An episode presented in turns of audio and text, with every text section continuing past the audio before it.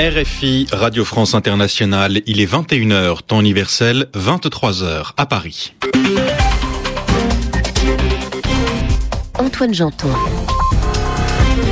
Bonsoir et bienvenue dans cette nouvelle édition du journal en français facile, une édition présentée ce soir avec Thomas Billet. Bonsoir Antoine, bonsoir à tous. À la une de l'actualité, le transfert de Laurent Gbagbo en Côte d'Ivoire. L'ancien président a quitté Abidjan pour le nord du pays. On ne sait pas où il se trouve précisément. C'est le chef de l'État, Alassane Ouattara, qui l'a annoncé. Un objectif ambitieux, réduire de 4 000, 4 000 milliards de dollars le déficit budgétaire aux États-Unis. Barack Obama, le président américain, pense pouvoir y arriver en 12 ans. Au sommaire également la détention de l'ex-président Hosni Moubarak en Égypte, détention de 15 jours à partir de ce mercredi, une mesure appliquée également à ses deux fils. Et puis du football, Schalke 04 et le Real Madrid se sont qualifiés pour les demi-finales de la Ligue des Champions. Le journal en français facile. Laurent Gbagbo n'est donc plus à Abidjan. L'ancien président de la Côte d'Ivoire a été emmené en dehors de la ville ce mercredi, deux jours après son arrestation. C'est son successeur, le chef de l'État élu fin novembre, Alassane Ouattara, qui l'a annoncé tout à l'heure à l'hôtel du Golfe. À l'heure où je vous parle, Monsieur Laurent Gbagbo n'est plus à l'hôtel du Golfe. Il est en Côte d'Ivoire, bien sécurisé. Vous savez, moi j'ai été ici pendant quatre mois dans une suite euh, équivalente à la sienne. Même si ces suites sont à peu près confortables, c'est néanmoins une prison. Monsieur Laurent Gbagbo est ancien chef d'État. Nous devons le traiter avec considération. Le président de la Côte d'Ivoire, Alassane Ouattara, c'était lors d'une conférence de presse, autrement dit une réunion avec des journalistes au cours de laquelle il a répondu à leurs questions. Le chef de l'État a également promis de pacifier la Côte d'Ivoire en deux mois maximum. Il veut restaurer, rétablir la paix d'ici la mi-juin.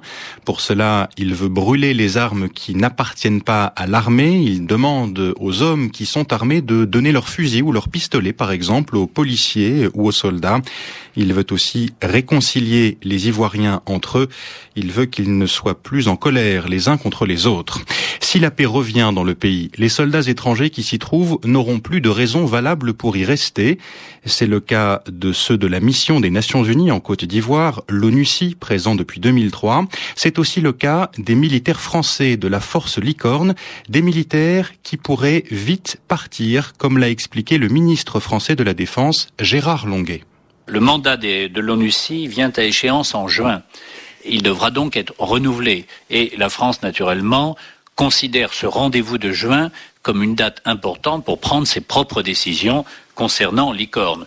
Mais la Côte d'Ivoire, nous aurons à négocier avec le nouvel exécutif, sera certainement, je l'espère, un lieu de coopération. C'est la raison pour laquelle Licorne a vocation à disparaître et le stationnement des troupes à se réduire à la présence d'unités d'instruction, de formation, euh, mais certainement pas de présence permanente significative. Gérard Longuet, le ministre français de la Défense, au micro RFI d'Olivier Four. Ils passent leur première nuit en prison. Alaa et Gamal Moubarak, les deux fils de l'ancien président égyptien, ont été placés en détention ce mercredi matin. Ils ont été emprisonnés au Caire. Une détention de 15 jours avant un procès. C'est une décision du procureur général du pays. Ce magistrat les poursuit pour euh, corruption, c'est-à-dire qu'il leur reproche d'avoir abusé de leur pouvoir, de l'avoir utilisé pour euh, gagner de l'argent. Leur père, Osni, a également été placé en, en détention, mais à l'hôpital, un hôpital de Sharm el-Sheikh, une ville de l'Est de l'Égypte. Il s'y trouve parce qu'il a eu une crise cardiaque.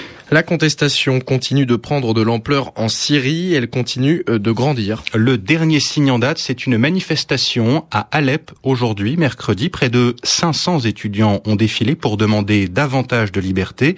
C'est du jamais vu dans cette ville, la deuxième du pays, depuis le début du soulèvement populaire, c'était le 15 mars. Il y a eu quelques incidents et quatre étudiants au moins ont été arrêtés par la police. C'est un objectif qui sera difficile à atteindre. Barack Obama veut réduire de 4 000 milliards de dollars le déficit budgétaire des États-Unis, 4 000 milliards en 12 ans. Le président américain l'a dit à Washington. Pour y arriver, il propose quatre mesures, des économies dans le budget de la défense, d'autres dans celui de la santé, une réforme des impôts et des dépenses toujours basses. Au Mexique, dans le nord du pays, plusieurs charniers ont été découverts depuis le début du mois. Les charniers, ce sont de grands trous dans lesquels les cadavres de gens tués lors d'un massacre euh, sont jetés les uns sur les autres. À l'intérieur de ces charniers, il y avait 116 corps, ceux de personnes qui tentaient de se rendre aux États-Unis. C'est ce que pense en tout cas le gouvernement du Mexique. Des personnes qui auraient été enlevées et tuées par des hommes qui appartiennent à un groupe très violent, un groupe de trafiquants de drogue, celui des Cétas qui est ce groupe? Réponse avec Jean Rivelois, chercheur à l'Institut de recherche pour le développement, spécialiste de la corruption et du trafic de drogue au Mexique.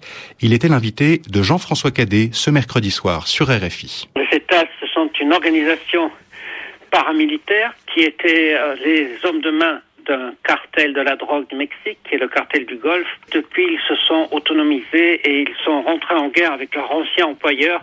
Et nous avons là, en ce moment, une guerre des trafiquants de drogue entre eux. Certains montrent du doigt des complicités, parfois très actives au sein de l'armée et de la police fédérale. Est-ce que c'est une réalité?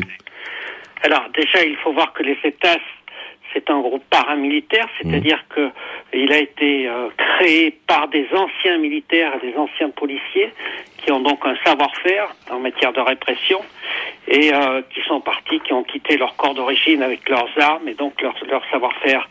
Maintenant, il y a un autre, euh, une autre raison qui rapproche les, disons, les institutions des groupes criminels, c'est les collusions qui sont traditionnellement développées entre les agents policiers et euh, les groupes de criminels à travers des relations corruptives. Des relations corruptives, ce sont des relations qui provoquent la corruption. Jean Rivelois, chercheur enseignant à l'université Paris 1, il répondait à Jean-François Cadet. Il y a un nouveau candidat à l'élection présidentielle en France. Il s'appelle Nicolas Hulot, il est animateur de télévision. Cet écologiste a annoncé sa candidature ce mercredi matin à Sevran, près de Paris. La bourse de Paris a terminé la journée en hausse, plus 0,75% pour le CAC 40, hausse également à New York, mais beaucoup plus légère le rendez-vous de Wall Street. Pierre-Yves Dugas. L'indice Dow Jones regagne 7 points ce soir et revient à 12 271 dans un volume de plus de 900 millions de titres sur le New York Stock Exchange. L'indice du marché Nasdaq s'adjuge 17 points et finit à 2762. La deuxième plus grande banque des États-Unis a rendu compte aujourd'hui de profits trimestriels, certes supérieurs aux prévisions, mais le cours de JP Morgan Chase s'inscrit toutefois en baisse, car l'encours de prêt de la banque aux entreprises recule. D'une manière générale, les valeurs bancaires ont été boudées aujourd'hui au profit de valeurs plus défensives comme Coca-Cola, Kraft ou encore Walmart. Les ventes de détail aux États-Unis au mois de mars ont grimpé de 0,4%. Cependant, si l'on ne tient pas compte de la hausse des prix de l'essence, le gain n'est que de 0,1%. Barack Obama a proposé aujourd'hui pour la première fois de réduire sur le long terme les dépenses publiques, y compris certaines dépenses sociales, de réformer la fiscalité, notamment pour abaisser durablement le déficit budgétaire des États-Unis. Le président américain souhaite que les trois quarts de la réduction du déficit proviennent de dépenses, ce qui risque bien sûr de déplaire à l'aile gauche du Parti démocrate.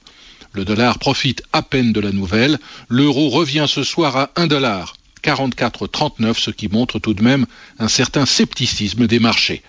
Le baril de pétrole brut léger, qui est coté à New York, a regagné 0,7% et revient du coup à près de 108 dollars. Sur les autres marchés de matières premières, le contrat de coton perd 1,2%, le contrat de café gagne 2,5% et le contrat de cacao arrache 0,4%.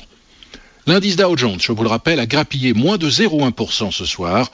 L'indice du marché Nasdaq regagne 0,6%. La bourse à New York avec Pierre-Yves Dugas. Euh, le football, le Real Madrid et Schalke 04 se sont qualifiés pour les demi-finales de la Ligue des Champions ce mercredi soir. Le Real a battu Tottenham un but à zéro. Il affrontera le FC Barcelone et Schalke 04 a éliminé l'Inter Milan, le tenant du titre, autrement dit le club qui a remporté la compétition l'an dernier. Victoire de buts 1. Schalke 04 sera opposé à Manchester United. Il est 23h10 à Paris.